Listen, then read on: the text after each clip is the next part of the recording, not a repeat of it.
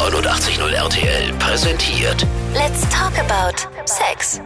Der Podcast mit Luisa. Ich bin Luisa, schön, dass du eingeschaltet hast. Und heute sitze ich zusammen mit Sandra und ihrer ja, Partnerin, Lebensgefährtin, bald Ehefrau Franzi. Ähm, ihr seid homosexuell, ihr seid lesbisch und vor allen Dingen, Sandra, du bist Pressesprecherin vom CSD in Leipzig. Kommen wir mal zu euch. Jetzt muss ich ja mal ganz privat fragen, ähm, wie habt ihr euch denn kennengelernt?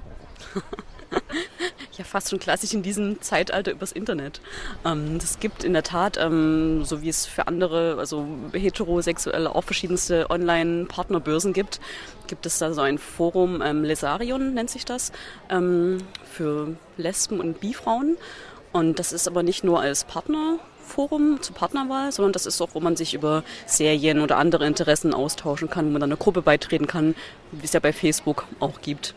Und da konnte man dann halt ein Bild hochladen und ein paar Interessen angeben, ein paar Sachen über sich schreiben und man kann dann quasi suchen in der Stadt. Ähm, Und wer dann gerade online ist, äh, wird einem da angezeigt. Und ich weiß gar nicht mehr, ob du zuerst mein Bild oder ich zuerst dein Bild gesehen hatte. Ich glaube, ihr Bild, das war so richtig schön verzerrt, man erkannte nichts. Und ich fand einfach die Farbgebung so spannend, dass ich da kurz drauf geklickt habe.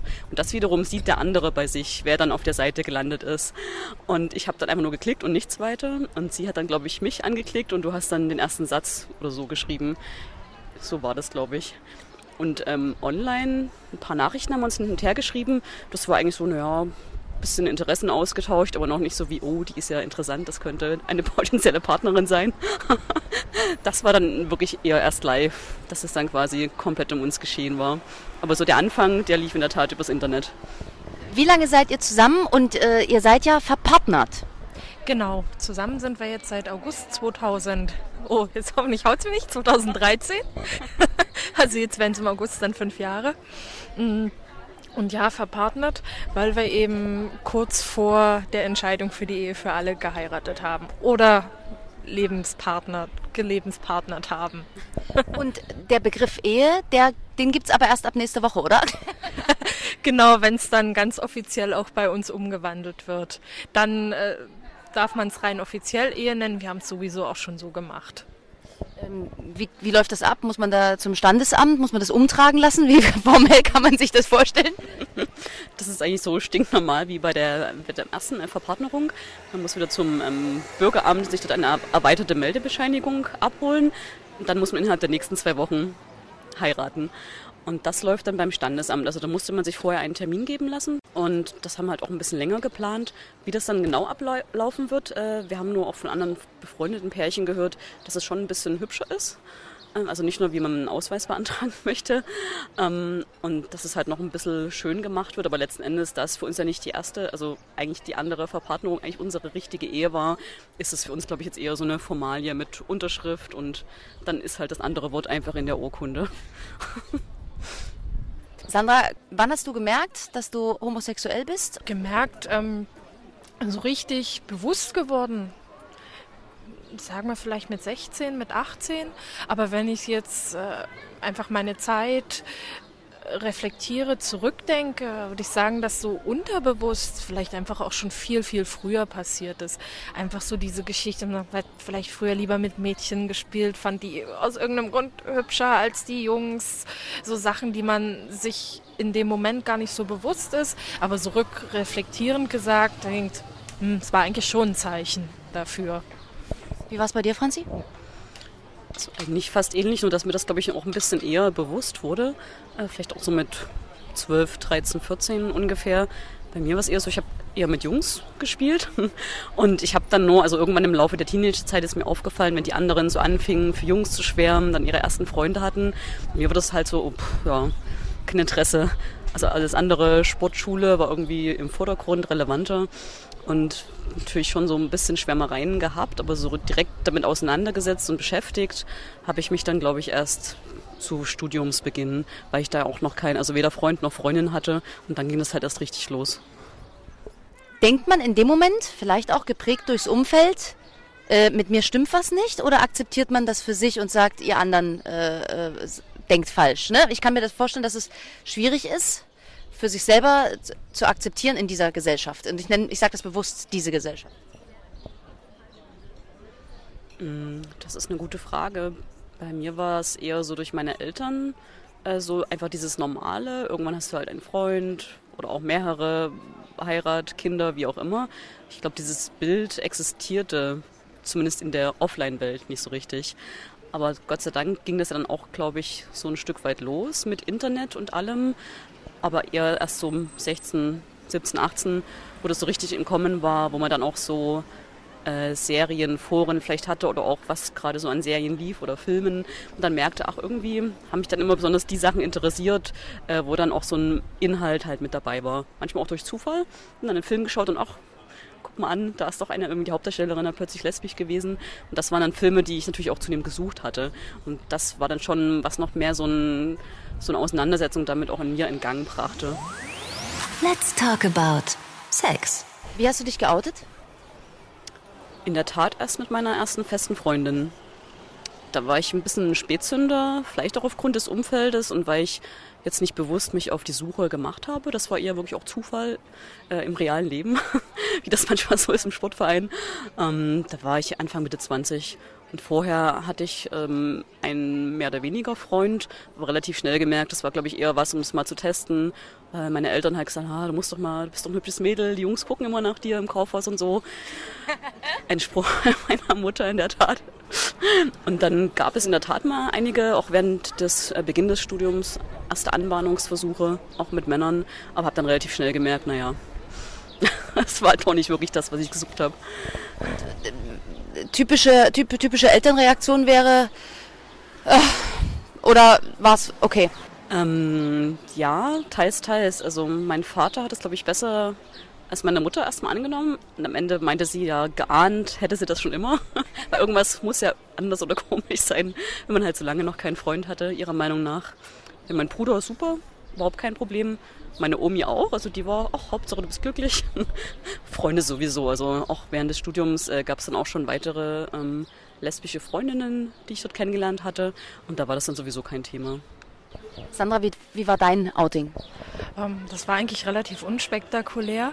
Ich bin von der Reise aus Hamburg wiedergekommen, stand in Magdeburg am Bahnhof zwischen Mülleimer und einem Warteautomaten, nee, so, so einem Fahrscheinautomaten, sagte, jetzt mache ich's. Ich habe meine Mutter angerufen, gesagt, so ist es. Mein Vater angerufen, so ist es. Und ich habe gesagt, du, mein Akku ist gleich alle. Wir reden später. Also hatten Sie erstmal ein bisschen Zeit zum Verarbeiten. Äh, später dann alles gut gegangen? Ja, also meine Mutter ist ja eh so, so ein bisschen Mensch für sich. Sie sagt dann, mm, oh, keine Enkel.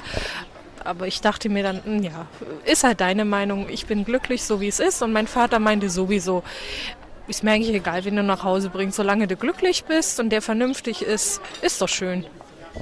Freunde, die ihr damals hattet, äh, haben die irgendwie äh, reagiert oder ist es im Freundeskreis alles cool geblieben?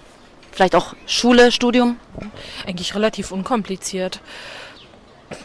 Die Freunde, die ich hatte, da ich bin jetzt nicht äh, zu denen hingegangen, habe gesagt, du guck mal, ich bin lesbisch und so ist das jetzt eben, sondern ich habe einfach nebenher fallen lassen, du, ich habe jetzt ein Date und da treffe ich die und die oder äh, so einfach es war, ist bisher auch immer meine Art gewesen, vielleicht auch auf Arbeit, wenn ich neue Kollegen habe gesagt, guck mal, da, da war ich eben mit meiner Frau am Wochenende da und da und nicht so, oh, ich bin lesbisch und so. Also immer so mit einfließen lassen und das kam eigentlich auch immer ganz gut. Auch bei Kollegen, die vielleicht so ein bisschen, ah, immer die. Lasst uns noch einen Schritt intimer werden. Ähm, wenn ich so indiskret fragen darf, ähm, Frauen gehen miteinander ins Bett und Männer sagen, ja, was machen die denn dort? Ist das so ein Freundinnen-Ding? Ist das so ein Freundinnen-Ding? Kuschelt man nur? Äh, auch wenn es äh, sehr intim ist, wie äh, läuft lesbischer Sex ab? Ich glaube, da könnte man ein paar sehr spannende Filme empfehlen inzwischen. Falls dir der was sagt, Blau ist eine warme Farbe, der ist schon ein bisschen länger her.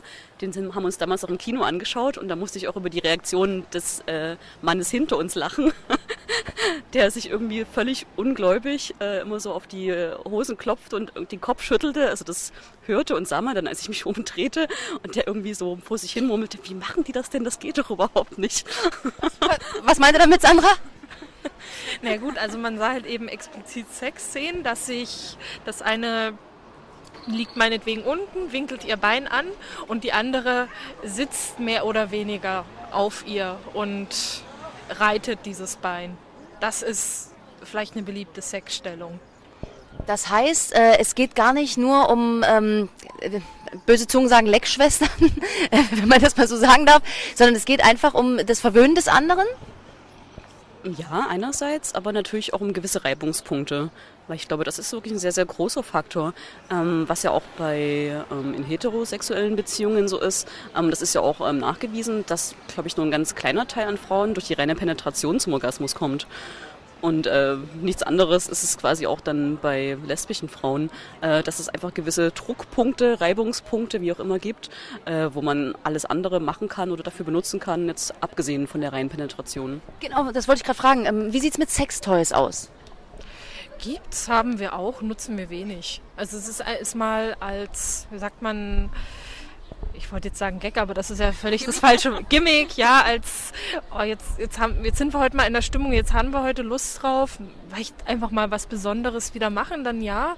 Aber es ist nicht so, dass man es braucht, um sich lustvoll zu verwöhnen. Überhaupt nicht.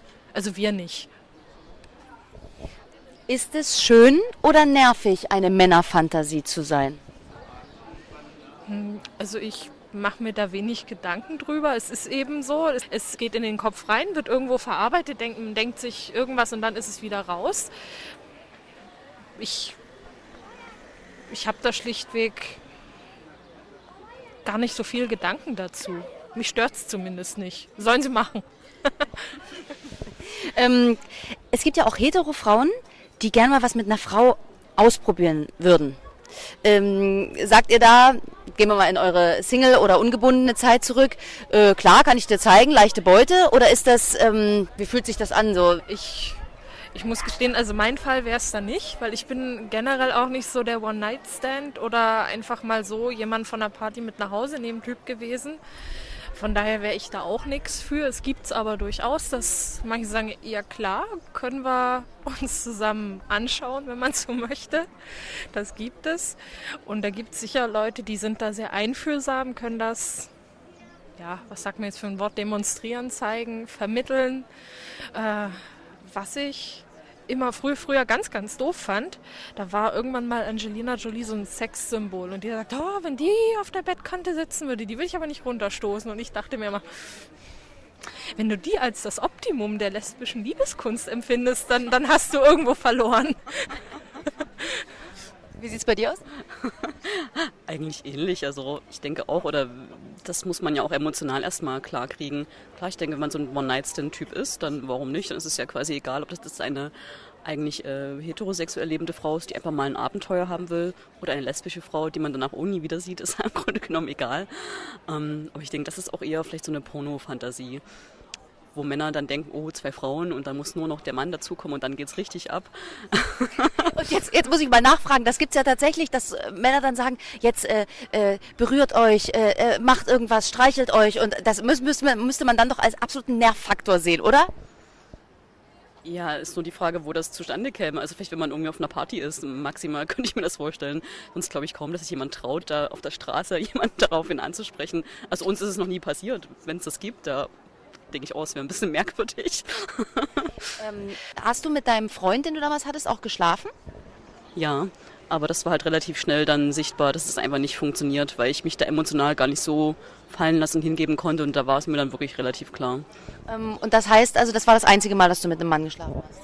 Ja. Wie, hat's, wie hat sich das angefühlt? Ähm, fe fehlt dir das? Äh, bestimmte Reibung durch einen Penis, muss man so sagen? Nee, ich das war dann eher wirklich so diese emotionale Komponente, wo ich dann, also danach habe ich auch noch lange überlegt, naja, bin ich vielleicht bi, geht beides, ist es nur der Mensch, in den ich mich verliebe? Egal, ob das jetzt Mann oder Frau ist, aber da habe ich, musste ich für mich feststellen, dass auch diese, was auch immer dann an den Frauen ist, äh, dass einfach diese Emotionalität ich in einer Beziehung mit einem Mann, denke ich, so nicht haben würde. Ihr seid verpartnert, bald könnt ihr den Begriff Ehe tatsächlich äh, für euch verwenden. Wie sieht's aus mit Familienplanung? Du hast vorhin schon äh, gesagt, äh, es geht meistens um das Thema Enkelkinder. Ähm, äh, wie sieht das bei euch aus? Äh, habt ihr über sowas schon nachgedacht? Also wir haben darüber nachgedacht. Es war auch relativ lange mal ein Thema, dass wir Kinder planen wollen, ist jetzt in den vielleicht letzten ein, zwei Jahren aber doch so ein bisschen aus dem Fokus geraten, weil wir einfach merken, wir haben im Freundeskreis relativ viele Menschen mit kleinen Kindern, wo jetzt vielleicht auch noch ein zweites kleines Kind unterwegs ist. Und es ist wunderschön, mit denen äh, mal ins Zoo zu gehen, Tagesausflug, die kommen, sind mal da und wir machen was zusammen. Aber es ist auch irgendwo genauso schön, sie abends dann wieder abzugeben und dann die Ruhe zu haben und sich dann einfach vielleicht wieder dann irgendwann am Wochenende später oder irgendwann nochmal wieder einzustellen. Aber einfach auch diese Ruhe zu haben und hieß uns wahrscheinlich dann egoistischerweise doch lieber als dann äh, so eine Verantwortung für ein Kind, weil das ist dann ja nicht immer einfach mal so, dass ich es irgendwann abgeben kann. Sind, sind da Enttäuschungen in der Familie da? Mhm. Oder muss dein Bruder das übernehmen? er hat es schon übernommen, aber er ist sowieso älter, von daher. nee, aber das war, glaube ich, auch ein längerer Prozess, weil jede Frau, spätestens wenn sie auf die 30 zusteuert, ähm, beschäftigt sich ja mit dem Thema. Ähm, wo das natürlich in der heutigen Zeit auch nicht ausgeschlossen ist, mit Mitte, Ende 30 das erste Kind zu bekommen, ist ja fast sogar schon Standard. Aber ich muss auch sagen, so wie Sandra das erzählt hat, es war wirklich so die Erkenntnis, auch so wie unser jetziges Leben gerade ist, äh, plus ein Kind, fragt man sich auch, wo man die Zeit dafür gerade herbekommt und dass man wirklich so die ersten, naja, zwei, drei Jahre ja komplett seine eigenen Bedürfnisse zurückstellt. Das ist meine persönliche Meinung.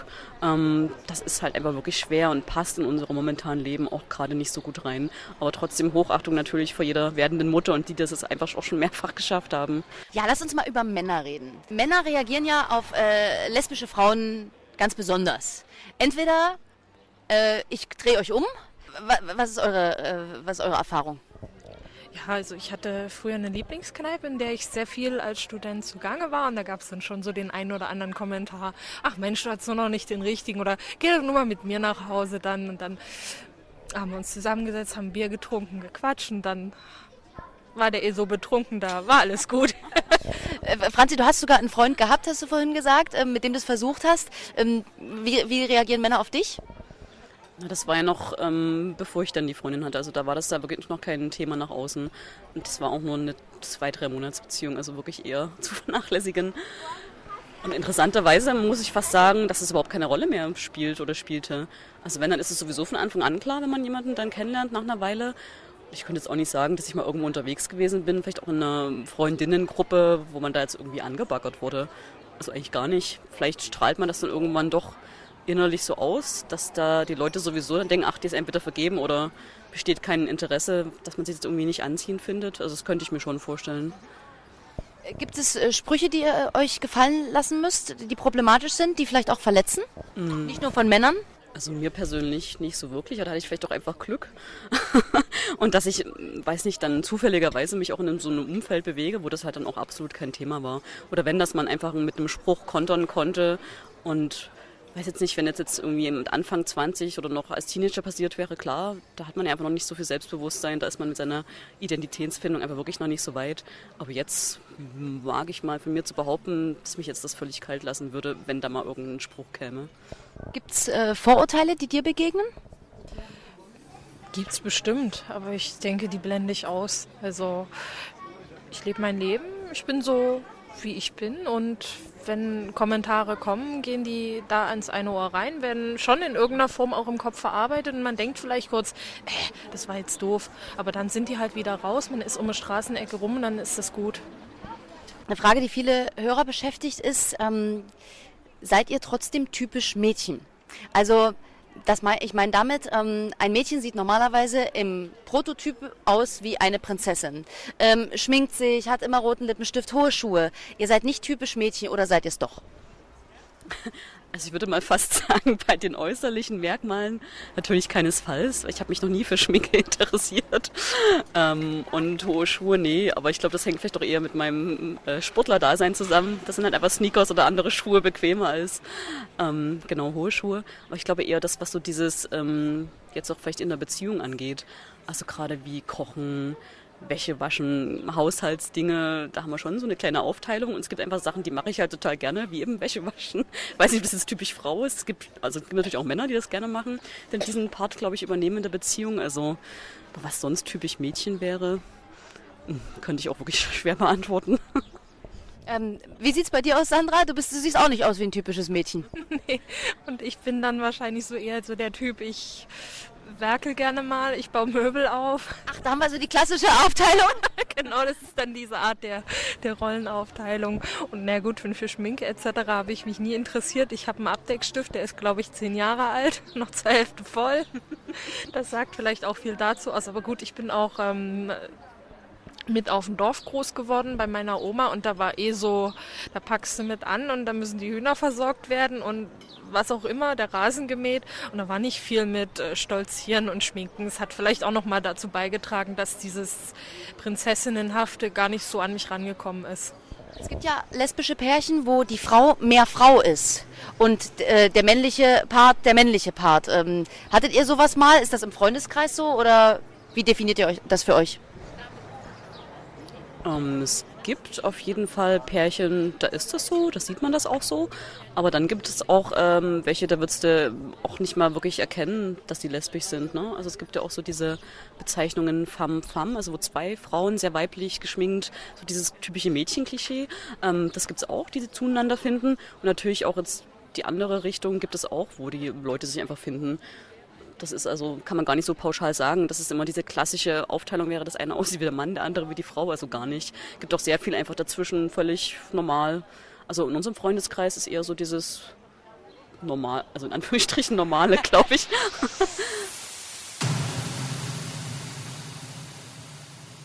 Lass uns über den CSD reden. Was ist der CSD? Wie ist er entstanden? Ja, also der CSD ist ja per se recht politisch ähm, situiert, organisiert. Wir sagen, uns sind die Themen sehr wichtig. Wir möchten was rüberbringen, wir möchten was erreichen, wir möchten unsere Forderungen klar darstellen. Es gibt uns mit Unterbrechungen seit gut 20 Jahren, bisschen mehr. Ich bin jetzt seit ungefähr sechs Jahren dabei und ja, größtes Highlight war ja bisher die Ehe für alle in meiner, ich nenne es Amtsperiode. Und ja, wir werden sehen, was noch alles folgt. Wir sind ja noch längst nicht am Ende. Nur weil wir jetzt die Ehe für alle haben, heißt es ja nicht, es gibt nicht noch viel zu erreichen. Erzähl mir mal, ähm, wofür ein CSD steht. Es geht zuerst, glaube ich, um Toleranz, oder? Äh, Toleranz ist ein Punkt, dann Akzeptanz. Also es gibt die Menschen, die sind tolerant gegenüber. Man muss aber vielleicht mit der Akzeptanz anfangen, weil aus Akzeptanz wird dann vielleicht auch irgendwann mal Toleranz, dass man eben sagt, du, wir sind keine Aliens, wir wollen nicht äh, uns auf den Sockel stellen und sagen, hier, wir sind geil, wir und wir und wir und wir, wir sind keine Egomanen. Äh, wir wollen im Grunde einfach nur leben wir sein, uns selbst sein, ins Kaffee setzen, ins Kino gehen, Händchen halten, heiraten, einen Job es geht einfach um Normalität, oder? Genau, Normalität ist ein gutes Schlagwort. Ähm, wie läuft so ein CSD ab? Ähm, was passiert bei dem Umzug? Ähm, wer ist da alles dabei? Also wer alles dabei ist, das klärt sich jetzt in den nächsten Wochen. Das ist immer so Politiker. Wir haben Institutionen dabei, wie die Rosalinde, die ja schon ganz, ganz, ganz viele Jahre für uns mit organisieren dabei sind, Veranstaltungen machen. Wir haben Cafés dabei, die ähm, ich nenne es jetzt einfach mal homo-friendly sind und äh, der Umzug und die Programmwoche davor, die ist thematisch relativ vielfältig gestaltet, soll auch unter dem Fokus stehen, CSD nach der Ehe für alle, braucht man es noch? Und wir sagen ja, man braucht es noch, weil zwar rechtlich jetzt mit der Ehe für alle eine super Sache geschehen ist, aber eben, wie ich vorhin noch sagte, die Akzeptanz immer noch eine ganz andere Sache ist und dafür müssen wir eben kämpfen. An wen richtet sich denn der CSD, der Umzug, die Festwoche? Welche, welche, welche Zielgruppe sprecht ihr an? Sind das Normalos? Sind das gerade nicht Normalos? Wer, wer ist alles da? Also im Grunde jeder kann kommen, der sich mit der Sache, ich, ich nenne es jetzt einfach mal platt, identifiziert, der offen ist, der interessiert ist, der, der auch gern mal schauen möchte. Also wir sagen jetzt nicht der Omi, äh, die mit ihrem Dackel kommen möchte und mal schauen möchte, du heute nicht, kann es irgendwann anders kommen. Die kann gerne auch schauen, fragen. Und wenn sie doofe Fragen stellt, stellt sie so gesehen doofe Fragen. Man muss sich ja, wenn man es nicht weiß, muss man fragen. Und so gesehen sind wir eigentlich für alle offen, wobei man vielleicht einen Cut machen müsste bei äh, rassistischen Menschen. Also die können wir nicht gebrauchen. Also ich glaube schon, alle, die hinkommen und sich informieren wollen und irgendwie dabei sein wollen und für die Sache sind, ne? die dürfen, die dürfen, sind herzlich willkommen. Ja, die sind herzlich willkommen jederzeit. Als Ehefrau der äh, Pressesprecherin. Äh, wir haben uns letztes Jahr dort gesehen. Ähm, du bist also auch da. Wie nimmst du den CSD wahr? Wie, wie, was bedeutet er für dich? Also ich bin, glaube ich, auch durch Sandra noch mehr dazu gekommen und ähm, habe das einfach auch als gut empfunden, sie dazu unterstützen ein Stück weit. Und ähm, da das ja wirklich ähm, eine gute Sache ist, auch was sie vorhin schon genannt hat, dass wir jetzt halt noch lange nicht fertig sind, ähm, trotz dass es jetzt die Ehe für alle gibt, ähm, dass man einfach weiter für Akzeptanz, Toleranz, vielleicht auch ein bisschen Werbung machen kann und einfach dadurch einen kleinen Beitrag, den ich auch mit leiste, eben diesen einen Stand damit betreut habe. Aber selbst das ist ja wichtig und ähm, auch was wert. Deswegen mache ich da einfach mit. Gibt es was, äh, was du als Pressesprecherin äh, wünschst für die Zukunft? Muss es irgendwo hingehen? Muss es irgendwie weitergehen? Du hast ja vorhin schon gesagt, die Ehe für alle ist nicht das Ende. Wo geht's hin? Also im Grunde Akzeptanz, Toleranz, dass wir eben auch Menschen erreichen, die sich verschließen die sagen, will ich nichts mit zu tun haben. Die wissen, haben vielleicht einen schwulen Neffen, was auch immer, der ist nicht mehr Teil der Familie, dass wir die erreichen und sagen, guck mal, der will doch auch nur lieben, der geht arbeiten, der geht banal auf Toilette, der, der ist nicht unnormal. Das, das ist eins der Ziele, Akzeptanz, Toleranz, sag ich. Wie sieht das in eurem Alltag aus? Seid ihr mit äh, Nicht-Toleranz äh, konfrontiert? Franzi, vielleicht an dich die Frage? Ähm, so ganz normal, wenn ich in der Stadt unterwegs bin, da gehen wir auch Händchen halten durch die Straßen, küssen uns. Das ist jetzt eigentlich nicht das Problem. Oder gerade wenn wir irgendwie ausgehen, in Restaurants sind oder auf Party gehen, da ist mir das noch nie aufgefallen, dass man da irgendwie negativ ähm, oder abschätzig zum Beispiel angeguckt wird. Hat sich das in den letzten Jahren vielleicht erst gewandelt? Äh, spürst du einen Unterschied? Also einen Unterschied spüre ich definitiv schon, je nachdem in welcher Stadt man ist. Das merkt man dann, glaube ich, schon öfter. Also das ist vielleicht auch noch eine Gefühlssache, dass man dann meinetwegen andere Blicke äh, spürt als jetzt hier. Und das ist, hängt, glaube ich, auch ab, wo man jetzt genau unterwegs ist. Auch Berlin? Gut, Berlin ist ja eine große Stadt mit vielen Einflüssen, Kultur, Kunst, Menschen aus aller Welt. Ich bin jetzt nicht allzu oft in Berlin, aber ich erlebe Berlin eigentlich auch als offen und ja, tolerant. Äh ist jeder CSD anders organisiert mit anderen Zielen oder seid ihr in der Sache bundesweit eigentlich gleich? Wir versuchen schon von Zeit zu Zeit uns mal abzustimmen, hey, was macht ihr gerade, wie ist es bei euch, dass wir einfach sagen, wir fahren nach Dresden und schauen uns da mal ein bisschen um und erzählen uns mal was. Oder wir fahren auch mal nach Halle. Oder jetzt ist ja auch in Pirna seit kurzem CSD, da werden wir auch sehr wahrscheinlich vertreten sein, zumindest mit Leuten, die dann einfach mal vorbeifahren. Ähm, ja, also wir stehen schon für ähnliche Sachen, aber es ist dann auch ähm, abhängig davon, wie viel Zeit die Leute mitbringen können, die organisieren. Wir müssen eben schauen mit Spendengeldern, mit Fördergeldern, dass wir da genug zusammenbekommen, um auch ein vernünftiges Programm auf die Straße, jetzt fürs Straßenfest und in die Programmwoche zu bekommen. Programmheft drucken, das sind ja immer, sind jedes Jahr Kosten, die müssen wir eben decken. Es klappt bis jetzt ganz gut. Und äh, in den anderen CSDs ist es dann teilweise auch so, dass die Leute vielleicht doch mal ein bisschen mehr Zeit haben oder vielleicht einfach auch Kontakte haben. Also es ist, ist dann ähm, vom Grund her ist es ähnlich, aber von der Organisation her eben, wie die Leute es vielleicht auch privat und neben ihren Jobs mit verknüpfen können. Eine befreundete Lesbe hat mir erzählt, es gäbe nach fünf Jahren den sogenannten lesbischen Sextod. Ähm, da, muss ich, da muss ich jetzt ganz frech nachfragen. A, was meint sie damit? Sie hat mir das so äh, gesagt. B, stimmt das? Da müssen wir uns im August nochmal widersprechen. Da erreichen wir ja die Fünfjahresgrenze. Nee, also ich glaube, das ist auch in mehreren Serien geistert so dieser Begriff rum sozusagen. Ich glaube, damit ist einfach sowas gemeint, dass ähm, teilweise man dann wirklich nur noch wie beste Freundinnen in der Beziehung lebt, nebeneinander herlebt, aber dann eigentlich die Komponente, was eine Beziehung letzten Endes ausmacht, eben der Sex fehlt. Aber wenn man das merkt und dann diesen Punkt überschritten hat, die Beziehung vielleicht einfach gütig zu beenden, ist natürlich schade. Weil für die nächsten 40 Jahre unseres Lebens ohne Sex, das äh, kann ich mir nicht wirklich vorstellen. Du lachst, Sandra. Ja, sehe ich dann auch ähnlich. Also diesen Begriff, den kannte ich, ähm, bevor du ihn jetzt erwähnt hast, so gar nicht. Aber ich sehe das eben auch so, es gibt es nicht nur unter Lesben. Ich glaube, das gibt es einfach generell, dass in manchen Beziehungen am Anfang ist alles heiß, alles neu, dann willst du den Körper fühlen, dann willst du jede Minute, am besten jede Sekunde in jeder Ecke. Und dann irgendwann flacht das Feuer vielleicht ab und dann wird es eben seltener. Und ich glaube, das ist nicht noch unbedingt ein Problem, wenn man es Problem nennen möchte, unter Lesben. Aber ich kann es mir auch nicht vorstellen, dann irgendwo die nächsten 40 Jahre komplett äh, nur nebeneinander im Bett zu liegen, Decke zu, Nachtschatz, nächsten Morgen, hallo Schatz. Ja, wie beste Freundin. Da kommen die Männer wieder ins Spiel und sagen, sie können sie auch mit dabei wohnen. genau. Ähm, ich habe eine Frage noch zum CSD. Äh, mir wurde gesagt, dass auf den CSD-Partys Bändchen getragen werden, wer was sucht. Äh, das müsstest du ja dann beantworten können, Sandra. Also ich wüsste nicht, dass Bändchen getragen werden.